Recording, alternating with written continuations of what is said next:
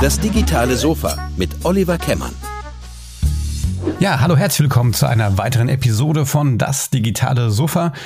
Heute zu Gast, ähm, auch schon fast ein Stammgast, würde ich sagen, auf dem Sofa, ist äh, Thomas Herzberger. Hallo Thomas, wie geht's dir? Gute Oliver, mir geht's hervorragend. Vielen Dank.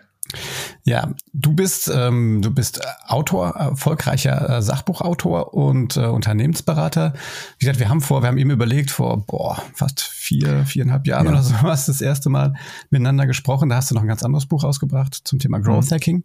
Ähm, heute hast du äh, dein neuestes Werk mitgebracht, Branding mit LinkedIn heißt das aus dem äh, Rheinwerk Verlag. Mhm. Doch bevor wir jetzt irgendwie ich dich da löcher, was in deinem Buch alles steht und für wen das gut ist, würde ich dich bitten, einfach mal ähm, nochmal, mach doch mal ein Wrap-up. Wo kommst du her? Was hast du bisher gemacht? Ähm, wie bist du auf das Thema äh, LinkedIn-Branding äh, gekommen? Gerne, ja. Kleine Lebensgeschichte Thomas Herzberger. Ich bin, wie man es vielleicht hört, zwischendurch äh, Frankfurter Bub, geboren, geboren und aufgewachsen hier in Frankfurt. Und äh, bis auf ein kleines Jahr Exiljahr in Köln bei Stefan Raabs Brainpool habe ich auch hier mehr oder weniger mein Leben verbracht. Bin auch sehr gerne hier in Frankfurt tatsächlich. Bin seit 16 Jahren im digitalen Marketing unterwegs, die letzten sieben Jahre davon in selbstständiger oder partnerschaftlicher Art und Weise. Und jetzt äh, zusammen mit Marina Zayatz, äh, Gründer von der Beratung Schaffensgeist. Und wir wollen Unternehmen zu digitaler Souveränität verhelfen. Und das ist jetzt unser wichtigstes Outlet. Darüber hinaus, wie du schon gesagt hast, darf ich ab und zu mal ein Buch schreiben oder Buchkapitel bei anderen Leuten mitschreiben. Äh, wir haben einen kleinen Podcast, der heißt LinkedIn Lounge. Alles relevante, wichtige, tolle rund um LinkedIn. Äh, wir, wir bloggen, wir schreiben, wir haben einen Newsletter jetzt, den wir rausbringen. Das heißt, die Art, also mehrere Outlet-Kanäle kann man sagen, aber im Kern der Sache helfen wir Unternehmen einfach dabei, digitale Kanäle zu nutzen, um damit in, zum Unternehmenserfolg beizutragen. Du sagst, du warst auch bei Brainpool mal ganz am Anfang. Äh, das heißt also, dieses ähm, Geschichten erzählen, das liegt dir schon ein bisschen im Blut. Was, was, was hast du eigentlich ähm, für eine Ausbildung? Bist du, bist du Journalist oder wo kommst du her? nee, ich komme, äh, ja, weiß nicht, so ein bisschen selbst beigebracht, wirklich aus dem Filmbereich tatsächlich. Ich habe schon in der Schule und dann in der, während der Studium ähm, Kurzfilme, Serien produziert. Ich habe dann hier im nahen Wiesbaden Medienwirtschaft studiert an der damaligen FH, heute heißt die Hochschule Rhein-Main. Und Media Management nennt sich das mittlerweile, glaube ich.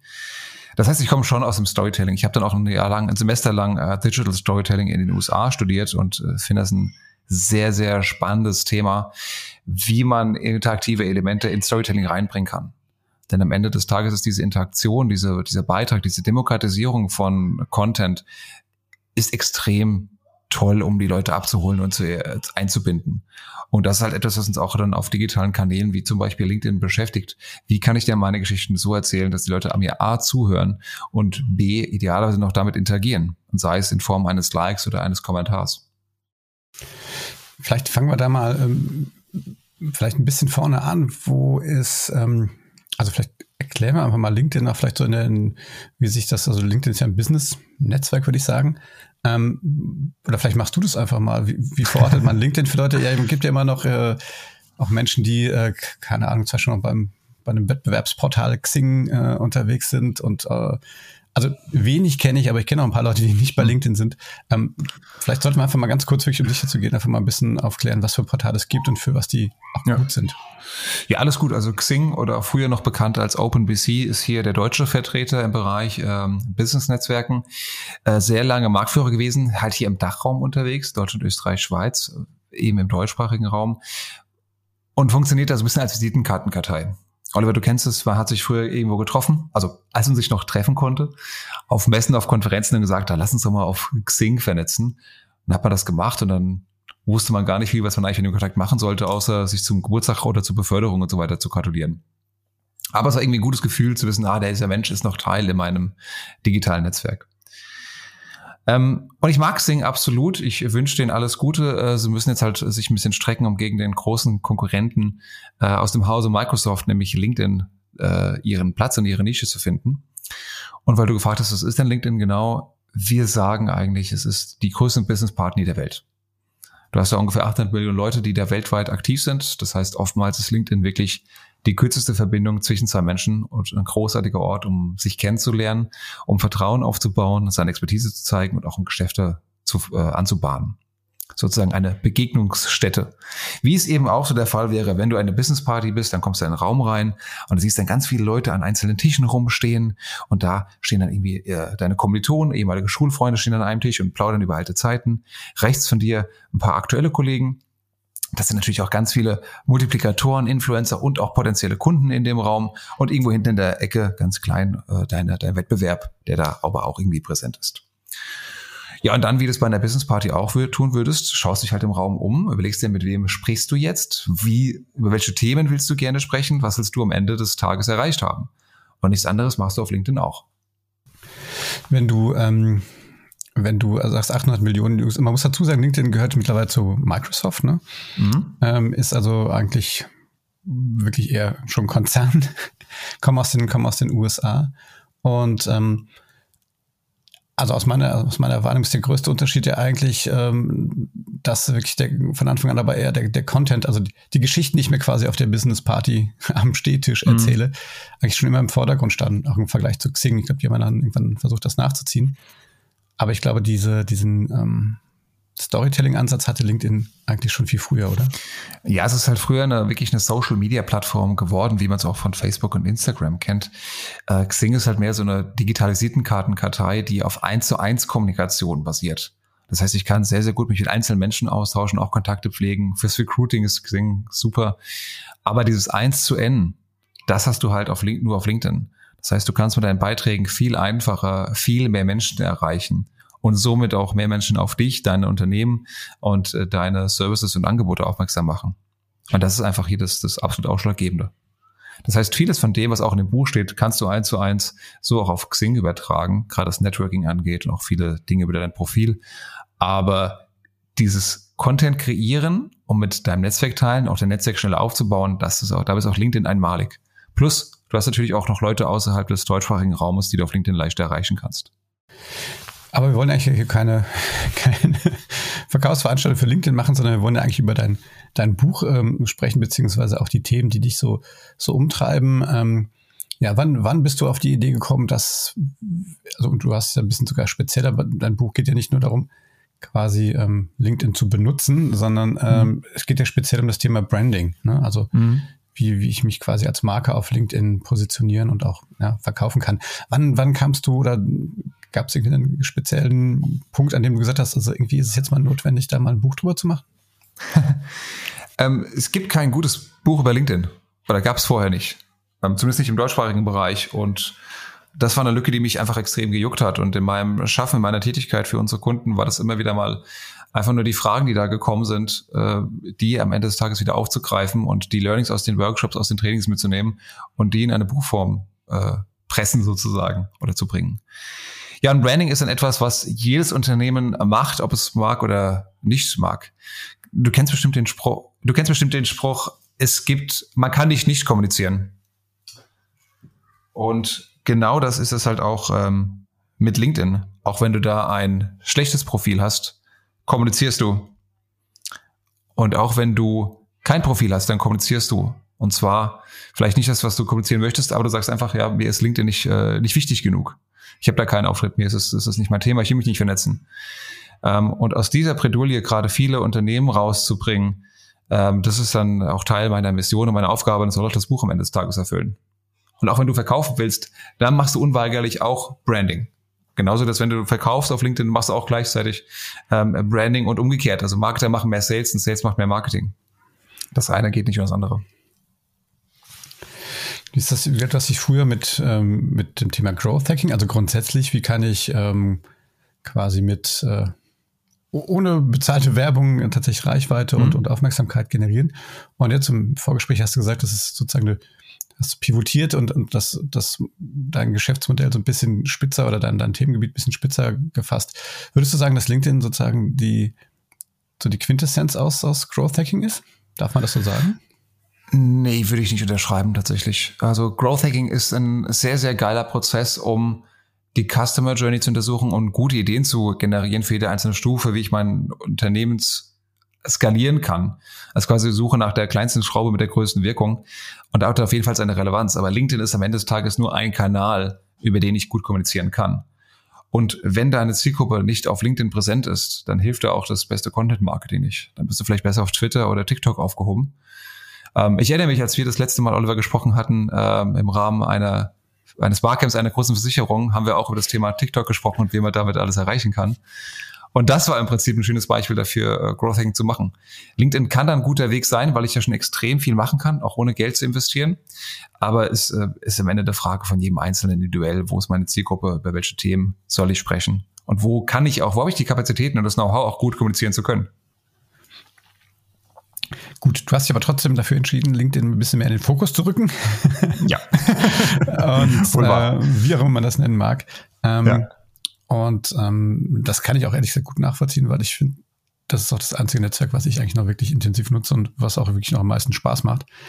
Ähm, weil es natürlich auch in so einem Business-Kontext macht, aber trotzdem ich auch mal eine Menge lerne, das muss ich echt auch dazu sagen, aber mhm. wenn man da ein bisschen guckt. Ähm, lass uns doch vielleicht das mal so ein bisschen, ähm, wir wollen ja nicht, nicht dein Buch nacherzählen, aber ich würde gerne schon so ein bisschen drauf eingehen, was sozusagen dein, dein, dein Ansatz in dem Buch vielleicht ist. Also für wen ist es eigentlich gedacht und wie hast du es aufgebaut, ähm, um es vielleicht ein bisschen nachzuvollziehen, ähm, für wen es tatsächlich dann irgendwie mhm. äh, sich lohnt, es zu kaufen. Also ich würde jetzt mal davon aus, ich glaube, das kann ich zu Fug und Recht sagen, dass es doch eine relativ große potenzielle Leserschaft hat. Das heißt, jeder, der gerne auf LinkedIn präsenter sein möchte, der sein Netzwerk vergrößern möchte, aber auch der aus dem Vertrieb kommt und verkaufen möchte, der ist mit dem Buch gut aufgehoben. Egal, ob ich jetzt selbstständig bin oder in der Mittelstand oder Startup oder Konzern. Ähm, HR hat zum Teil auch eine Rolle da drin, weil das Thema Social Recruiting sehr, sehr stark wachsend ist und wir sehen jetzt gerade einen ganz, ganz großen Fachkräftemangel, äh, den der durchs Land geistert und der tendenziell auch noch größer werden wird. Das heißt, auch da muss ich natürlich mich als Unternehmen entsprechend aufstellen, dass ich hier einen guten Auftritt auf sozialen Medien habe. Und dazu gehört LinkedIn absolut dazu. Gerade für Führungskräfte und für hochgradige Experten. Ähm, und wie habe ich das aufgebaut? Also Kern der Sache ist Branding, wie du schon gesagt hast. Und Branding, auch Personal Branding, ist ja nichts anderes als die Arbeit an meinem Image.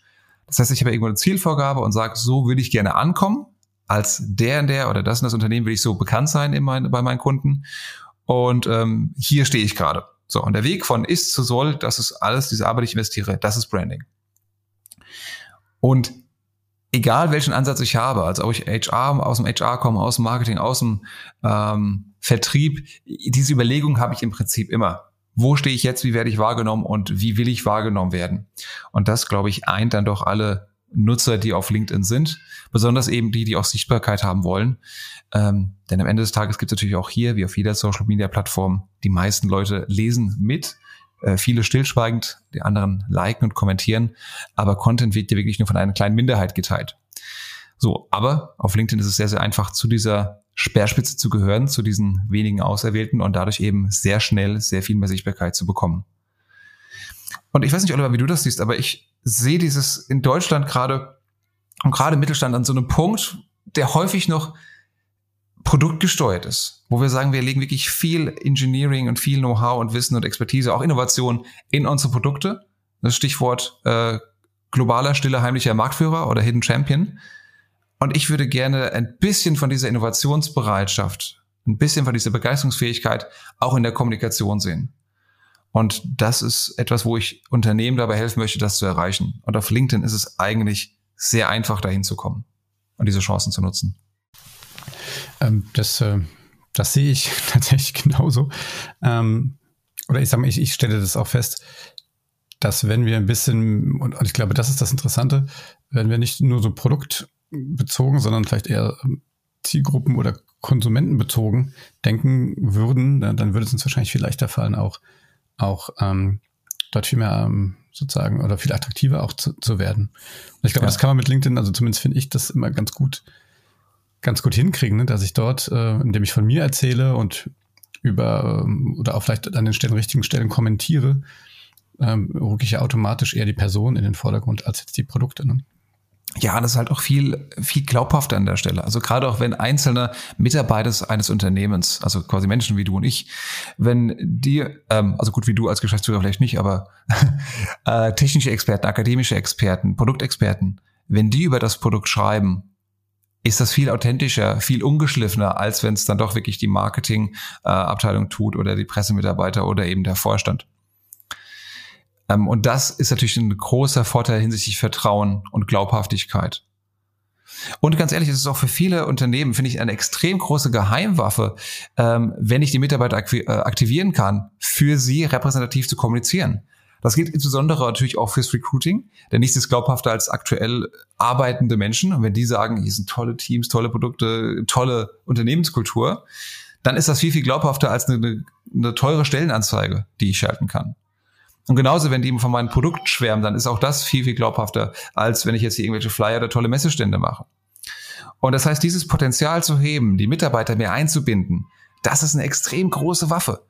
Das Dumme ist nur, und jetzt kommen wir wieder ne, Deutschland, Österreich und, und die Schweiz, dafür müssen wir unseren Mitarbeitern und Mitarbeiterinnen mehr Vertrauen schenken.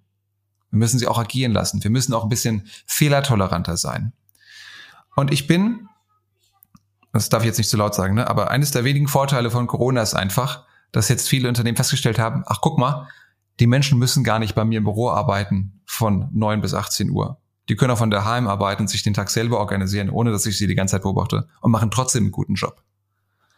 Und genauso bin ich der Ansicht, dass wir auch vielen unserer Kollegen und Kolleginnen zutrauen können, für das Unternehmen zu sprechen auf Social Media und auch dazu glauben, dass die da einen guten Job machen ohne dass die Shitstorms auslösen, sondern proaktiv netzwerken, sich mit Partnern äh, vernetzen, Dienstleistern vernetzen, potenzielle neue Kunden akquirieren, Leads generieren, neue, Bewerb, äh, neue Bewerber akquirieren und einfach das Unternehmen gut darstellen. Und ich glaube, das geht. Und ich glaube, das ist einfach ein, einer der größten, wichtigsten Trends in den nächsten Jahren. Muss man dabei tatsächlich auch als, aus, aus ähm, quasi Unternehmenssicht einfach auch mal sagen, vielleicht muss ich auch da meine, äh, meine, also die Menschen, die bei mir arbeiten, auch vielleicht bisschen besser trainieren, sowas gut zu können. Weil ich finde, da, da gehört jetzt, ich meine, guck dir an, wie dick dein Buch geworden ist und wie, wie, wie dicht beschrieben die Seiten sind, also was da für Informationen alle drinstecken. Das sind ja auch viele Sachen, die, die erschließen sich ja nicht von alleine, sondern muss man sich aber viel mit beschäftigen. Das heißt, es ist nicht sinnvoll für Unternehmen, wenn, wenn die wollen, dass die Mitarbeiterinnen und Mitarbeiter dort aktiver äh, werden, auch dafür zu sorgen, dass die sozusagen ihr Handwerkszeug dann was das angeht, lernen? Ja gut, dafür gibt's ja das Buch und dafür gibt's ja Menschen wie uns, die da ein bisschen bei unterstützen. Das war jetzt mal schön den, auf den Punkt gelegt, ja. Schaffensgeist ist die Firma. Nein, ähm, tatsächlich, es ist aber interessant, dass du fragst. Ähm, wir erleben so zwei Gruppen von, von Menschen. Auf der einen Seite die Leute, denen das sehr nahe liegt und sagen, ja, natürlich bin ich auch auf LinkedIn die würden, ist die, für die ist es gar keine Frage, ob, für die ist nur eine Frage, wie. Also gib mir den Firmenaccount und zwei, drei Themen vor und dann mache ich das. Dann bin ich das in meiner Kommunikation, die ich sowieso mache, bin ich das noch mit ein. Das sind also Menschen, die ohnehin schon sehr, sehr viel Social Media affiner sind. Und dann gibt es Leute, denen das ein bisschen schwerer fällt, die tatsächlich das Know-how brauchen, die auch das wirklich als Fortbildung sehen und einfach als klassisches Tool, das sie äh, einsetzen können in ihrer Kommunikation. Die sagen zwar auch, ja, ich kenne mich damit nicht aus, aber de facto sind, die, sind wir alle mit Facebook groß geworden und äh, die Grundprinzipien können wir auch. Äh, und teilweise müssen wir uns nur mehr trauen, unsere Expertise zu zeigen, uns sichtbarer zu machen, uns und unsere Unternehmen, unsere Produkte auch ein bisschen nach vorne zu stellen, ein bisschen stolz auf das zu sein, ähm, was wir tun können. Das heißt, ja, natürlich ist es auch eine Know-how-Frage, es war auch eine Frage des Supportes seitens der, der Unternehmen, der Arbeitgeber. Aber es fängt immer im Kopf an.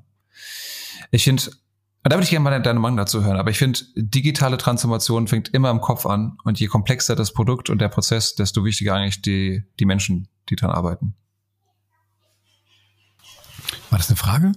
Ja, ja, es war, war eine Aussage mit einer Frage gekoppelt.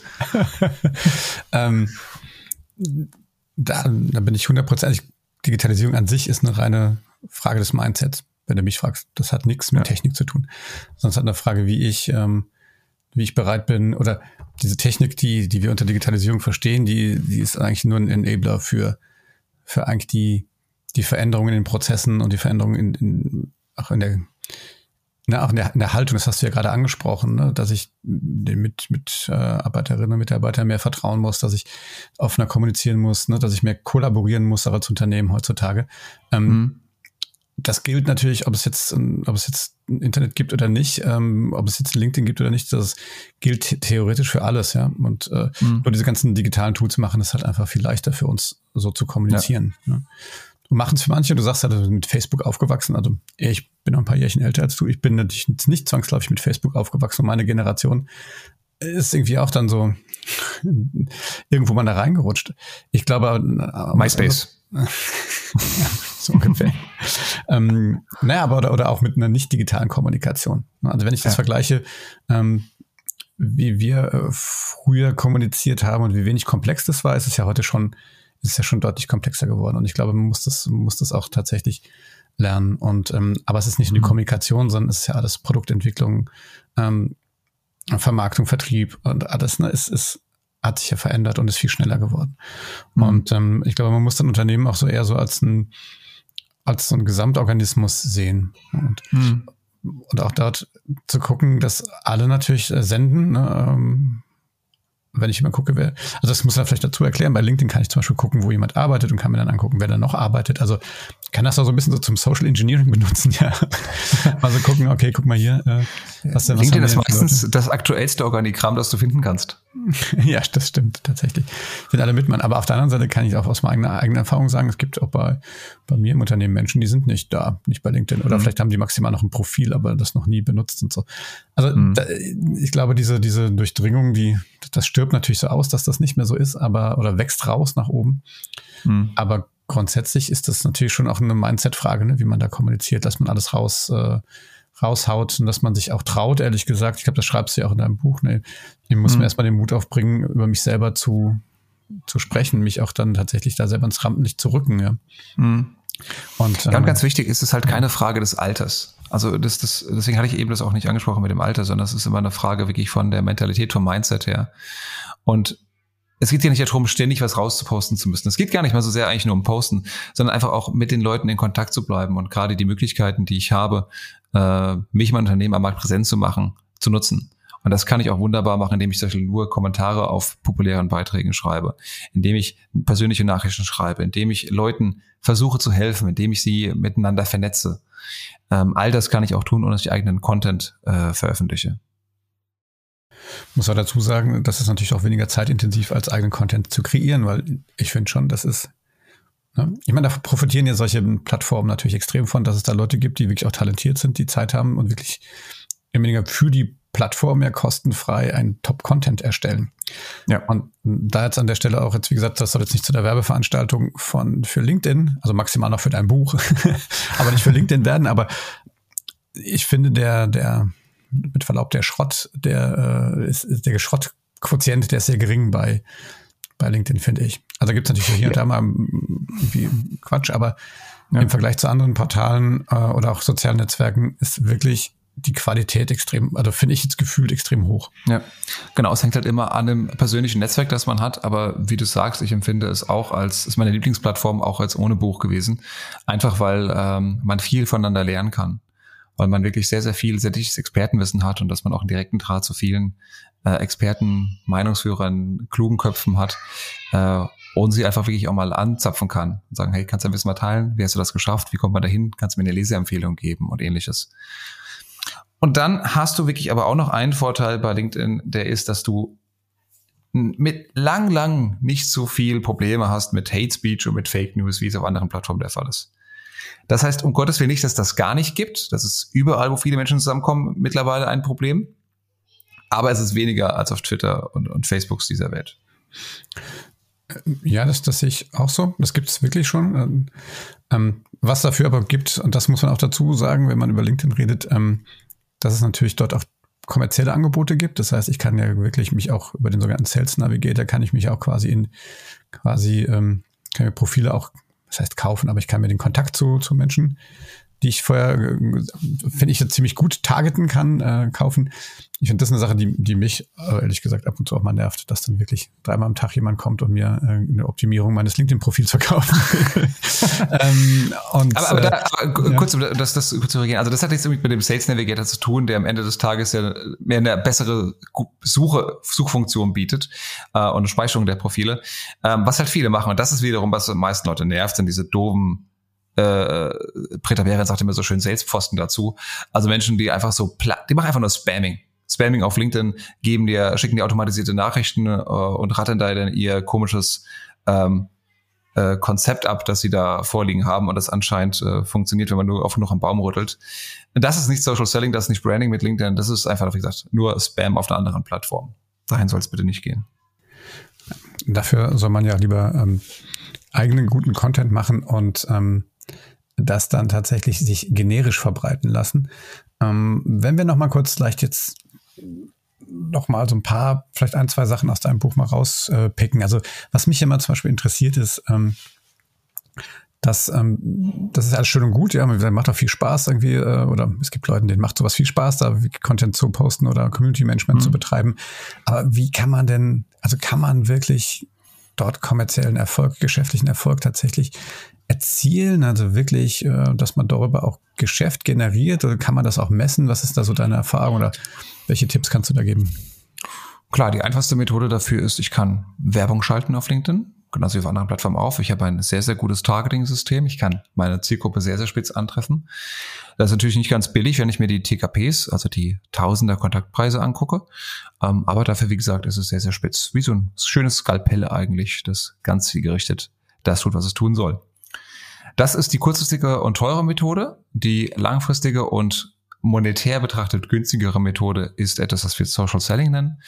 Ähm, auch etwas, worin wir einige Vertriebsmannschaften von Mittelständlern schulen. Und da geht es im Kern auch darum, dass ich äh, meine Expertise zeige, Vertrauen aufbaue, mein Netzwerk aufbaue und pflege, damit die Menschen, wenn sie dann mal Bedarf haben an meiner Lösung, also wenn sie das Problem wirklich haben, den akuten Bedarf haben, dass sie dann sagen, ach ja, stimmt, der Oliver, der erinnert mich doch was, der macht doch da dieses, dieses Cam-Web. Die können mir, glaube ich, helfen. Den frage ich jetzt mal. Na, weil keiner geht ja auf LinkedIn, um sich jetzt hier über äh, Cloud-Kommunikationsdienstleister zu informieren.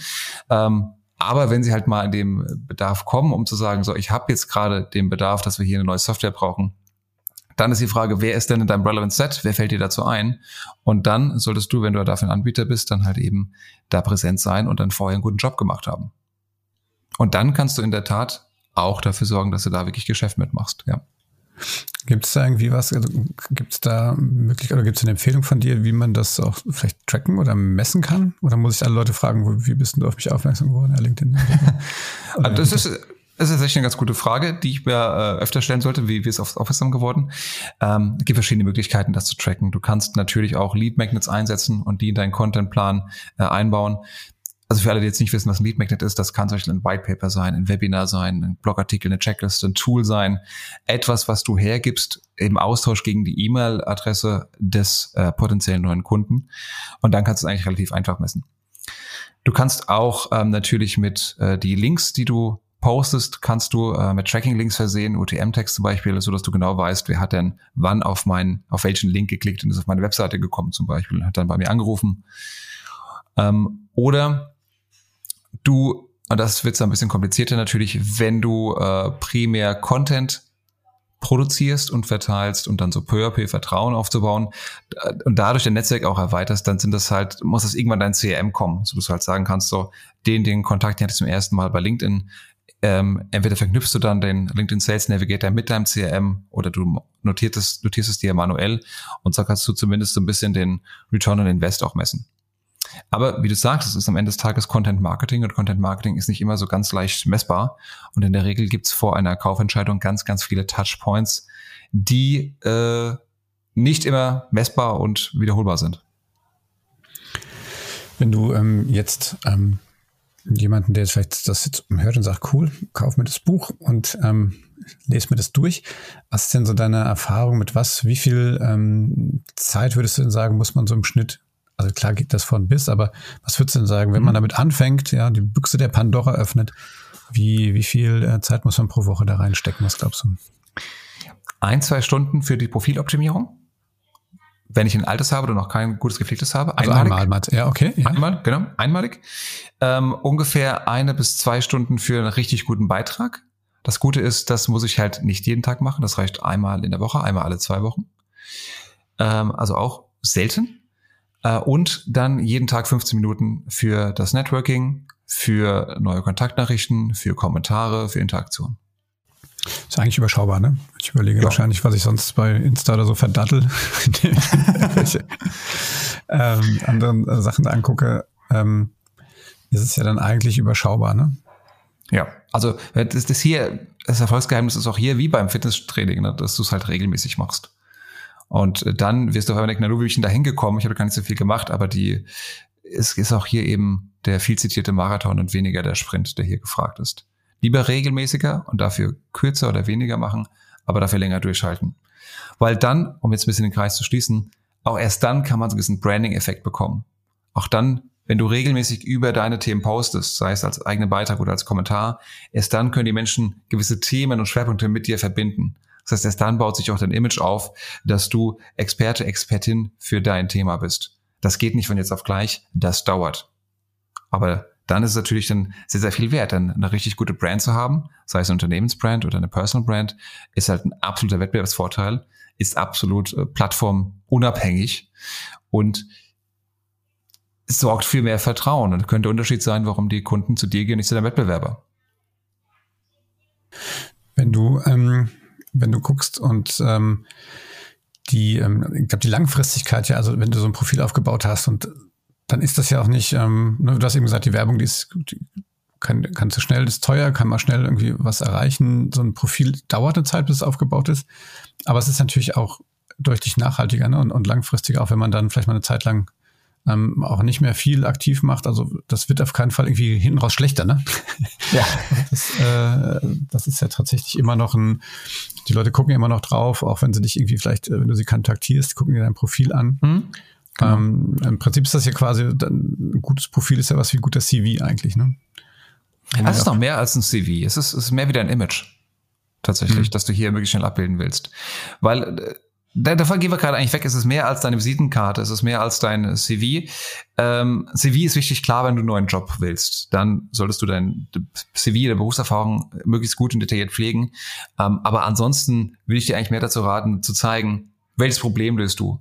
Weil es muss innerhalb von kurzer Zeit klar werden, wenn die Leute auf dein Profil kommen, A, was machst du? Und B, ist es relevant für mich als Profilbesucher. Ne, wie bei jeder Landingpage auch. Innerhalb von wenigen Sekunden machen sich Leute diesen schnellen Eindruck. Also stelle da, was machst du und ist es, für wen ist es relevant? Ähm, und wenn du das schaffst und wenn sich das immer wieder durch den Content wiederholt, dann kann sich halt eben so peu à peu dieser, dieser Ruf, dieses Image, diese Brand aufbauen, das, den du hast. Und das ist eine kurze äh, Ergänzung, Oliver, was du gerade ja. gesagt hast. Der Vorteil von LinkedIn ist, es ist halt ähm, ein bisschen entspannter, du musst nicht so oft Content publishen und dafür sind deine Beiträge auch ähm, langlebiger. Dann wurde auf Twitter, auf Instagram quasi so jeden zweiten Kaffee mal posten musst und den Spaziergang, den du machst, damit durch irgendwie deinen Algorithmus äh, dich unterstützt, ähm, kannst du teilweise auch noch Interaktionen auf LinkedIn weiterbekommen, die mehrere Wochen oder sogar mehrere Monate alt sind. Und das finde ich persönlich kommt mir zumindest sehr entgegen. Es gibt dem Ganzen ein Gefühl der Wertigkeit, der Qualität und es ist einfach auch entspannter. So wie es eigentlich ein bisschen mehr wie es sein sollte. Wobei ich warte noch auf das Social Media Netzwerk, das mich nur einmal am Tag posten lässt. Das finde ich mal richtig gut. Musst du vielleicht erfinden. Ja. Ähm, ja. Nächstes Projekt. Nächstes Projekt. Ja, gut. Dann hoffentlich nicht mehr vier Jahre, bis wir uns wieder sprechen. dann, dann war es schneller.